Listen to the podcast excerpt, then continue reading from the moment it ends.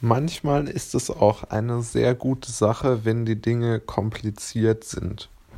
Ja, zu dieser Erkenntnis bin ich aus meiner Sicht gekommen, weil in der Welt, in der wir ja jetzt leben, als, als, sagen wir mal, wir im Sinne von allen Menschen, die einen Internetzugang haben, sind ja sehr vernetzt, was jetzt zum Beispiel ähm, solche Sachen wie Online-Banking, Aktienkäufe bei Direktbanken, Abschließen von Verträgen, Versicherungen etc. Alles kann man ja heute über Online äh, über zwei Stufen Sicherheitsverfahren etc. Ähm, abwickeln. Und ich glaube, dass das Ganze enorme Risiken hat. Ja. Denn früher war es sehr, sehr schwierig, überhaupt einmal ein solches, ähm, ein solch, äh, eine, ein solch, sagen wir mal, offizielles Geschäft abzuwickeln, ja. Da musste man sehr viel Zeit aufwenden, man musste Unmengen an bürokratischem, ja, Zeug über sich ergehen lassen, ja, und musste vollkommen aufwendig zu einer Bank laufen und dort per Überweisung oder gar per, per Direktgespräch mit dem, mit dem äh, Menschen bei der Bank, ja, musste man seine persönlichen ähm, äh, oder musste man seinen persönlichen Antrag auf Ausführung des Auftrags sozusagen abholen, ja. Und heute ist das Ganze mit einem Klick gemacht. Und das empfinde ich als ein sehr großes Problem, denn Dadurch sind Fehlentscheidungen und zu schnellen Entscheidungen Tür und Tor geöffnet. Denn aus meiner Sicht dominieren bei Finanzfragen vor allen Dingen zwei Gründe und be, äh, wie soll man sagen, zwei Gründe und zwei Aspekte ganz, ganz deutlich die, die, die Sinnhaftigkeit einer, einer Idee oder einer, einer Möglichkeit. Also zuallererst einmal ist es ganz wichtig, dass man nicht zu viel macht an den, zum Beispiel an den Kapitalmärkten, weil es gibt ja den schönen Spruch, hin und her macht Taschen leer. Und wenn man die Möglichkeit hat, innerhalb von ganz kurzer Zeit zu kaufen und zu verkaufen, zu handeln, vielleicht sogar zu spekulieren, dann ist aus meiner Sicht die Chance, dass man extreme Fehler begeht, einfach zu hoch. Ja, weil diese Kurzfristigkeit und diese kurzfristigen Entschlüsse machen es sehr, sehr schwer, ähm, noch einmal darüber nachzudenken, weil dann hat man die Order schon gegeben. Dasselbe sehe ich bei Online-Geschäften, Amazon oder anderen Online-Shops, ja. Dort gibt man einfach seine IBAN-Nummer ein und die Sache ist schon fast äh, geklärt, würde ich sagen. Und man hat überhaupt keine Chance mehr, sich darüber wirklich Gedanken zu machen, weil man irgendein Angebot angezeigt bekommt oder was weiß ich nicht was alles. Und genau so geht es ja dann auch äh, weiter, ja.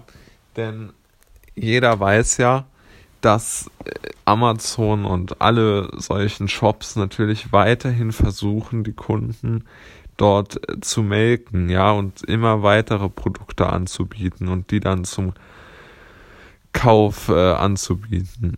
Das ist ja jetzt bei, äh, bei jetzt einem klassischen physischen Versandhandel aus meiner Sicht nicht der Fall, weil dort ja die Menschen einfach so äh, dann doch mit ihrem Produkt, das sie sich ausgesucht haben, doch relativ entspannt den Laden wieder verlassen können. Also ich glaube, man kann schon sagen, dass dort jetzt niemand so hart etwas aufgeschwatzt bekommt, wie jetzt zum Beispiel im Internet. Ein weiterer Punkt, der mir an dieser sehr niedrigschwelligen ähm, äh, Situation aufgefallen ist, äh, ist auch sowas wie Glücksspiel, ja. Also wenn man sich überlegt, ein Online-Casino, die deutsche Regierung hat ja das Online-Spielgesetz sehr, sagen wir mal, liberalisiert und es jetzt ermöglicht, dass man auch in Online-Casinos sehr, sehr leicht sein Geld verzocken kann, ja, legal.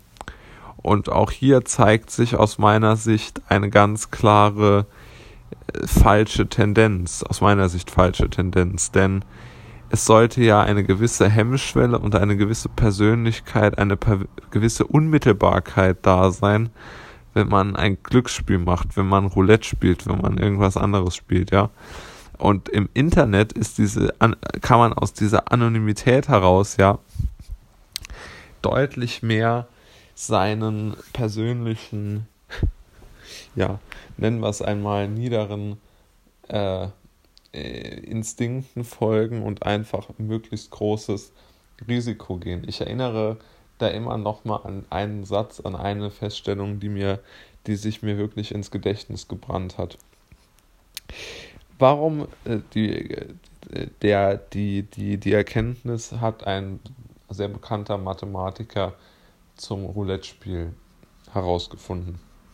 Und er hat gesagt, oder er hat herausgefunden, der Grund, warum so viele Menschen extrem viel Geld beim Roulette verlieren, ist nicht der, dass die Chancen beim Roulette so schlecht stehen, weil die stehen nicht so schlecht. Und das ist eigentlich, wenn man so will, das Problem.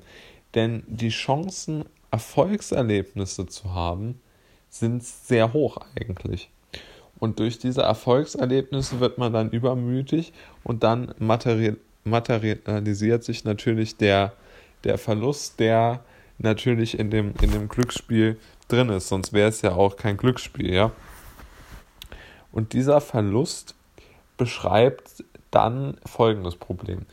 Dann haben die Menschen diese Dissonanz, dass sie erst Geld gewonnen haben und jetzt dann noch mehr verloren haben, also im Minus sind. Und jetzt gehen sie extreme Risiken, spielen mit sehr hohen Einsätzen, um den Verlust wieder wegzumachen, um auf die Anfangssumme wieder zu kommen. Und ich glaube, dieser psychologische Grundgedanke ist in so vielen Anlagestrategien, in so vielen ähm, Online-Versandhäusern, in so vielen konsumorientierten Unternehmen äh, vorhanden, dass man wirklich sagen muss, hier muss man ganz klar äh, einen Riegel äh, vorschieben, denn so ähm, geht es, glaube ich, nicht weiter. Also man muss schon sehen, dass hier aus meiner Sicht zum einen die Kunden nicht ausreichend äh, geschützt sind. Also hier muss der Staat seiner Aufsichtspflicht über die Märkte viel, viel mehr äh, Beachtung schenken. Und zweitens muss man sich klar machen, dass dieser Effekt schnell handeln und dann eben mit der beschriebenen Tendenz erlittene Gewinne wieder durch überhöhte Risikonahme zu kompensieren, eine sehr schlechte bis fahrlässige Strategie ist, aus meiner Sicht.